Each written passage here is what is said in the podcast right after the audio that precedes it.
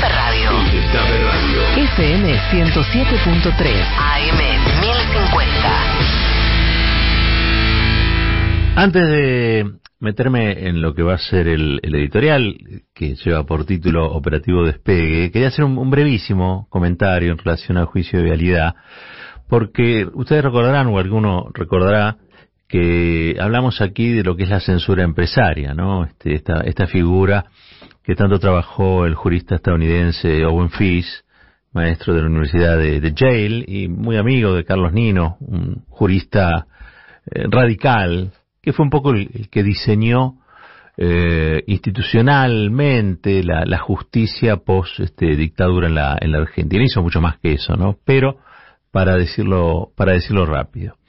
Y, mm, y Owen Fish, claramente, cuando describe la censura empresaria, lo que dice es que por intereses comerciales y políticos, podríamos decir, intereses comerciales y políticos, eh, se instalan temas o se desinstalan, ¿no? Y esto fue lo que hicieron Clarín eh, y La Nación a partir del juicio por vialidad. Cuando el fiscal acusó, eh, cuando el fiscal Luciani y Mola acusaron, gran difusión, cadena nacional, dos señales de noticias muy importantes, tanto La Nación Más como TN, transmitiendo permanentemente, y cuando habla el abogado de Cristina, Veraldi, como ocurrió ayer, estos dos canales hablaron de los funerales de la reina.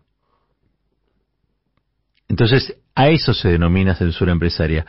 Eh, poner, dar visibilidad o sacar y restar visibilidad. Si yo a una persona le expongo a los argumentos de acusación, pero le retaseo después los argumentos de la defensa, la sensación que voy a tener es que hay más valor, porque es lo que conozco, en la acusación que en la defensa. Eso es lo que se está haciendo. Eso es lo que se hizo ayer, probablemente se repita hoy.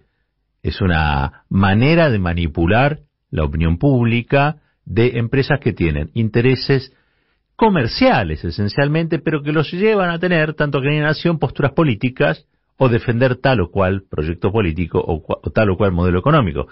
Porque es mentira que con tal o cual gobierno ganan este, lo mismo que con el otro. No, con algunos gobiernos ganan más plata y con otros no. Con gobiernos a los que les interesa un poco más la, la democratización de la comunicación y la palabra, este, a estos grupos no les va del todo bien.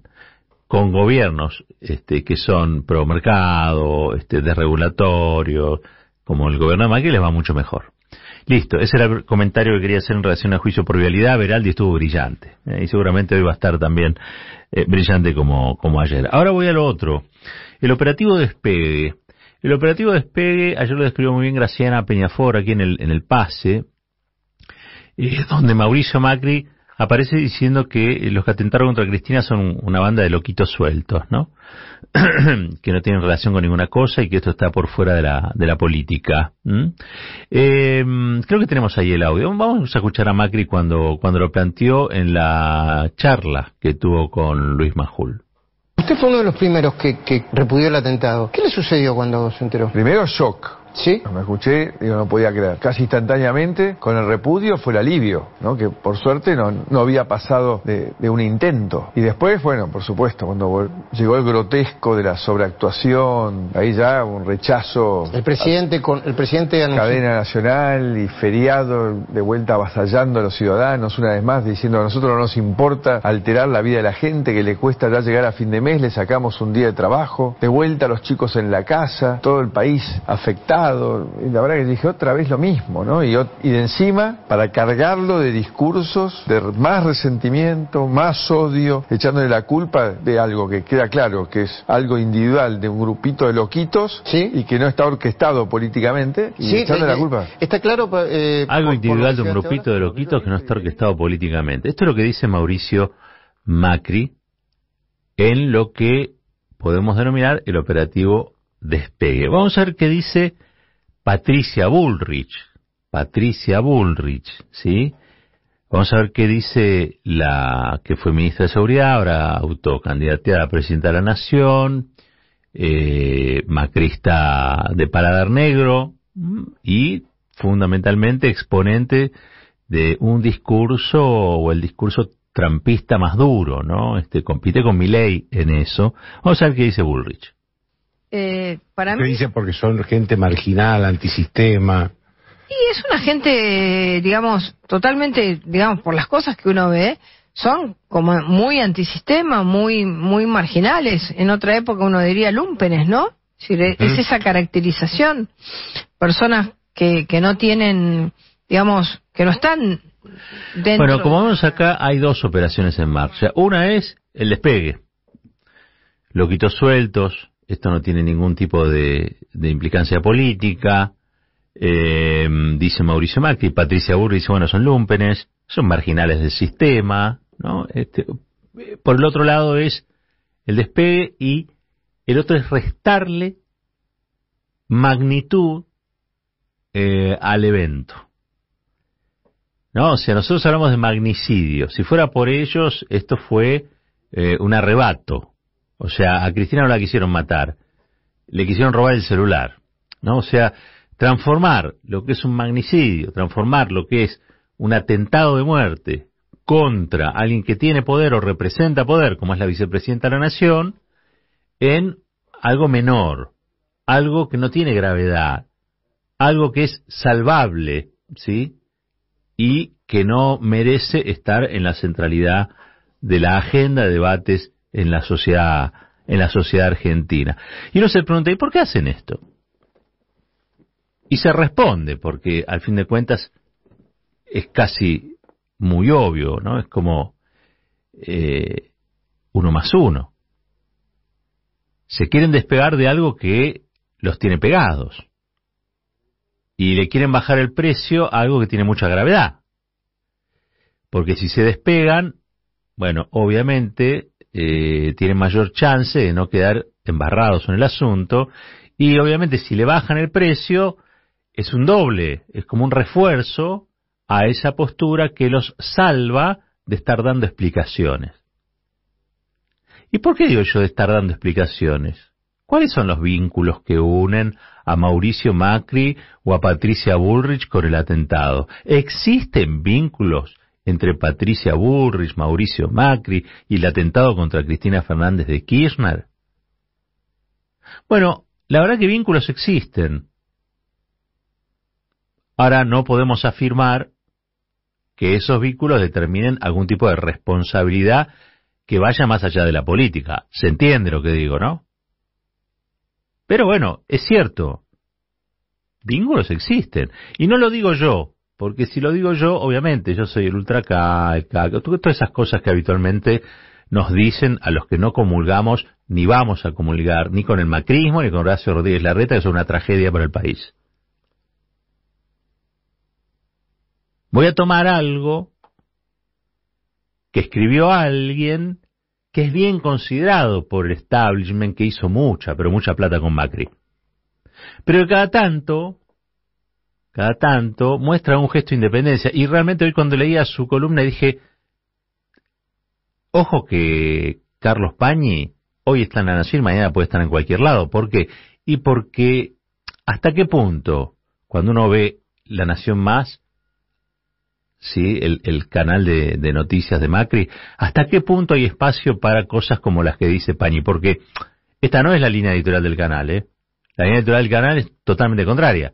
Grupo de loquitos sueltos. Es más, en el canal de Macri están diciendo que incluso este, el, responsable o la, los responsables, los implicados en el hecho material, son kirchneristas. Ayer yo veía a un, a un muchacho planteando eso en la pantalla, sin que se le cayera una pestaña.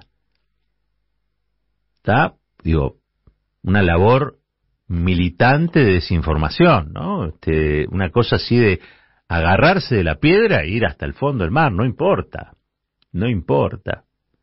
Pues claro, es claro que uno pierde credibilidad o prestigio cuando esas cosas, pero hay gente que como no tiene ni credibilidad ni prestigio, se agarra la piedra y se tira. Y si hay una fosa de 5.000 metros, sigue de largo. ¿Por qué? Y porque la verdad es que la Nación Más y el Grupo La Nación, en sociedad con, con este, Mauricio Macri, es un dador de trabajo también. No dan información, hacen operaciones. No dan información, hacen operaciones. Pero algunos tienen trabajo con chavo, salario, pueden pagarse sus cosas. En fin, las miserias humanas. Pero quiero retomar, quiero retomar lo que comentábamos antes. Pañi, que claramente no está, no está poniendo, en este caso, eh, en duda la investigación, ni mucho menos, por el contrario, que no está atribuyendo la responsabilidad a que quisieron matar a Cristina, a la propia Cristina, como hace La Nación Más, que no dice que Cristina tenía la pollera corta, ¿no? Y que por lo tanto es responsable de lo que le pasó. No, ha escrito una nota, es muy interesante. De paso les, cuento que para ver el, pueden ver en, el destape web este, las alternativas del juicio, eh, y también, bueno, en Telam pueden ver alternativas del juicio, de, de vialidad, ¿no? Para dar visibilidad a aquello que, que otros están tratando de ocultar. Eso en relación a lo que, al comentario de antes. Pero quiero, quiero leerles algunas de las cosas que escribió Pañi. Están en la web. Por ahora están en la web. No lo vi en el diario de papel de hoy, pero en la web están. Dice, estamos hablando de que ya no es un lunático solo. Esto lo dice Pañi, ¿eh? Sino que pareciera haber una planificación, un programa.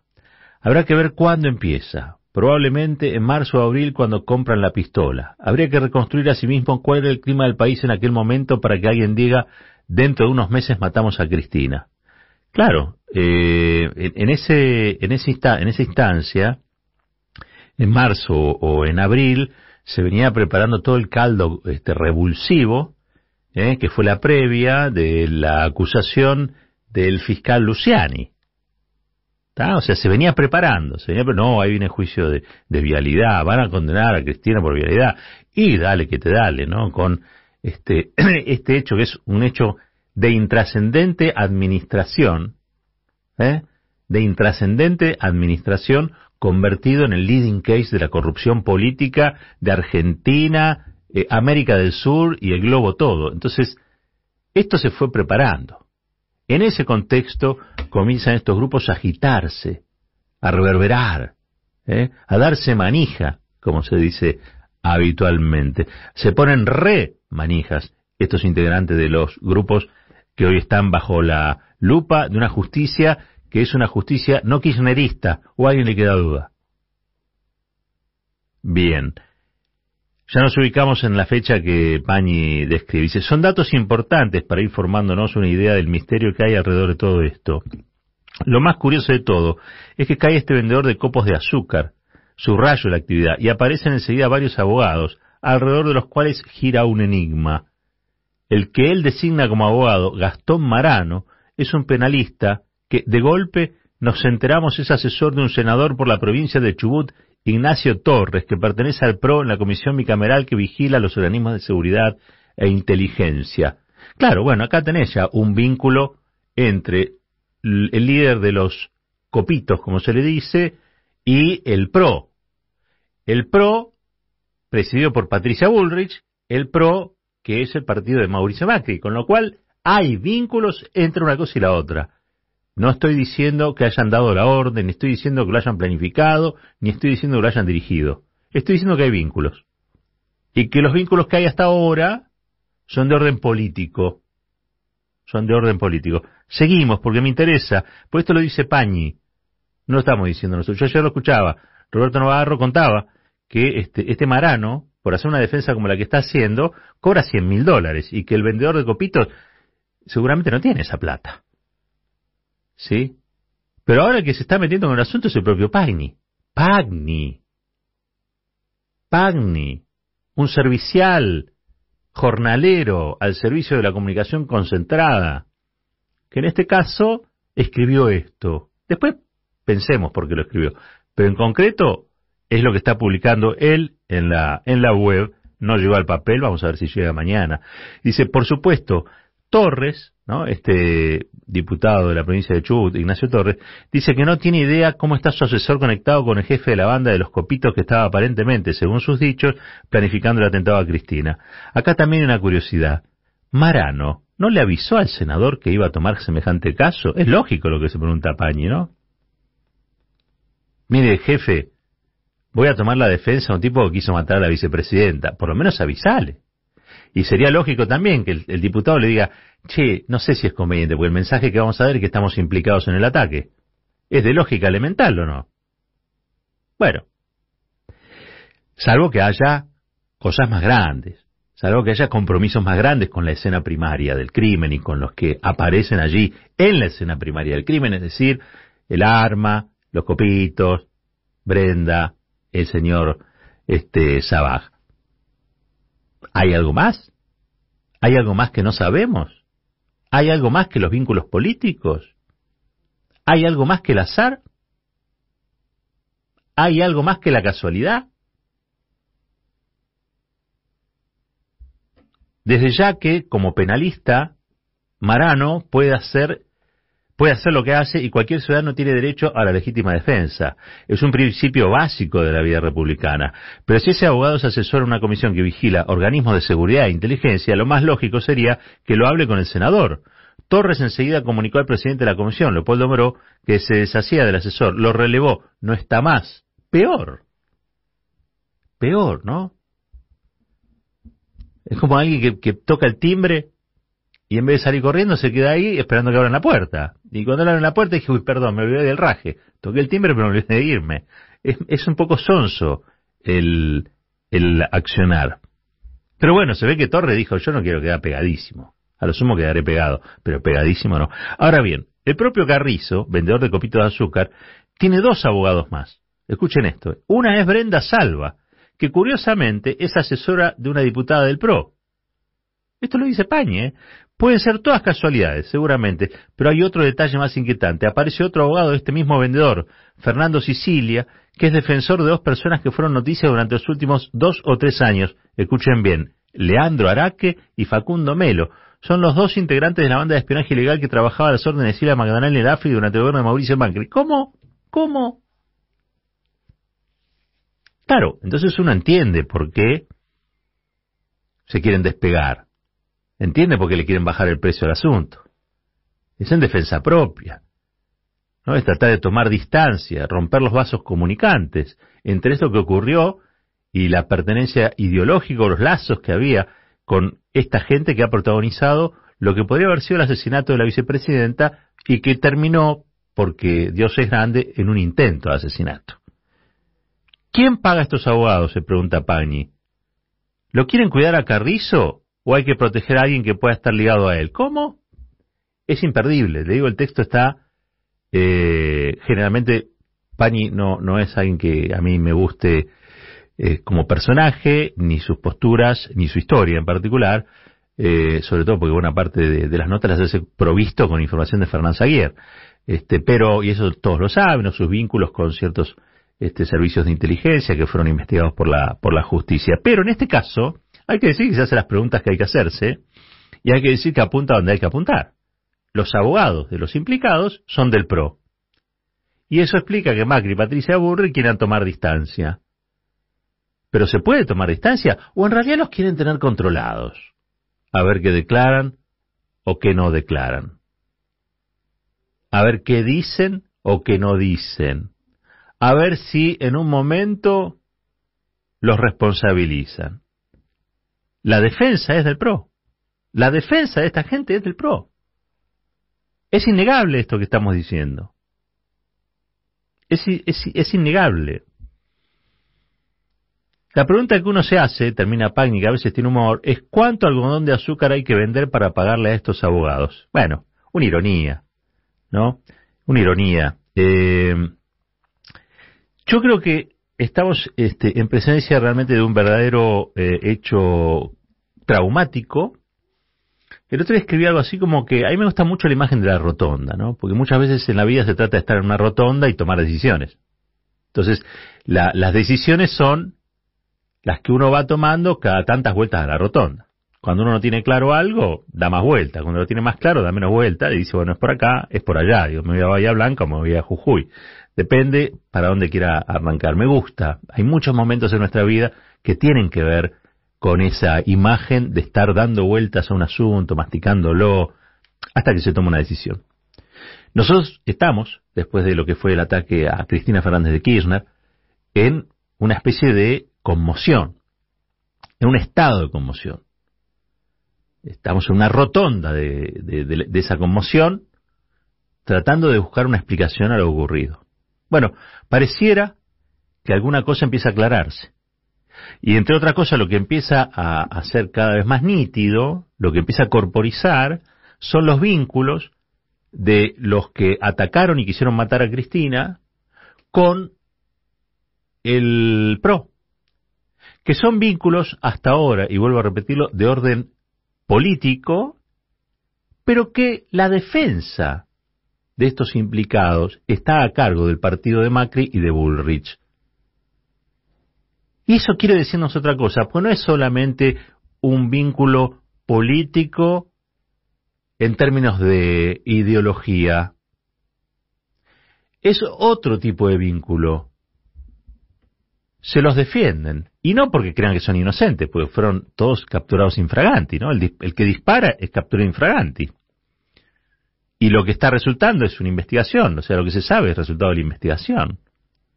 Es muy difícil que puedan judicialmente zafar. Si bien es cierto que todos somos inocentes hasta que se demuestre lo, contrario, acá se captura, se detiene una cantidad de gente implicada con el hecho del disparo a la, a la vicepresidenta.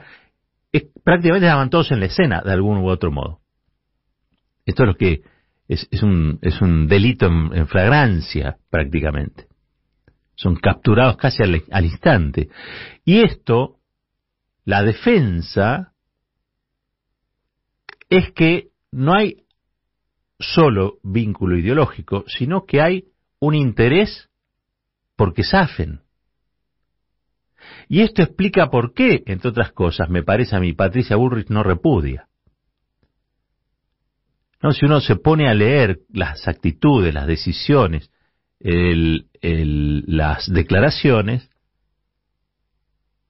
todo apunta a un mismo lugar. Y a ese lugar que apunta es un lugar siniestro.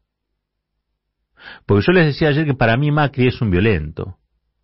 Y está llevando a la República Argentina a un caos cada vez más violento. Y que hay que restablecer el orden. El orden que hay que restablecer es un orden democrático, no el desorden que impone la violencia y los que defienden la violencia. El PRO, si pone sus abogados o no se despega de los abogados que tienen estos grupos, está haciendo una apuesta a eso. Y la verdad es que no tiene, o no tiene mucho valor que yo lo diga. Mejor que lo diga Pañi, que tiene más peso, y que seguramente es votante de Macri. Mejor que ellos lo digan. Pero también yo quería dejar testimonio de que todo esto está ocurriendo a la vista de todos. Hay un viejo cuento de Edgar Poe que se llama la, la carta robada. Había una carta que nadie encontraba y nadie la encontraba porque estaba a la vista de todo el mundo. Y todos se complicaban. ¿A dónde estará la carta? ¿En qué lugar? ¿En qué situación? Acá, allá, todos buscaban el escondite perfecto. Y no hay mejor escondite que aquel que está a la vista de todos. Es decir, el más obvio. Algo de eso, me parece a mí, está empezando a pasar. Lo que se tenía que decir se dijo. Roberto Caballero y su editorial. A buen caballero, buen entendedor.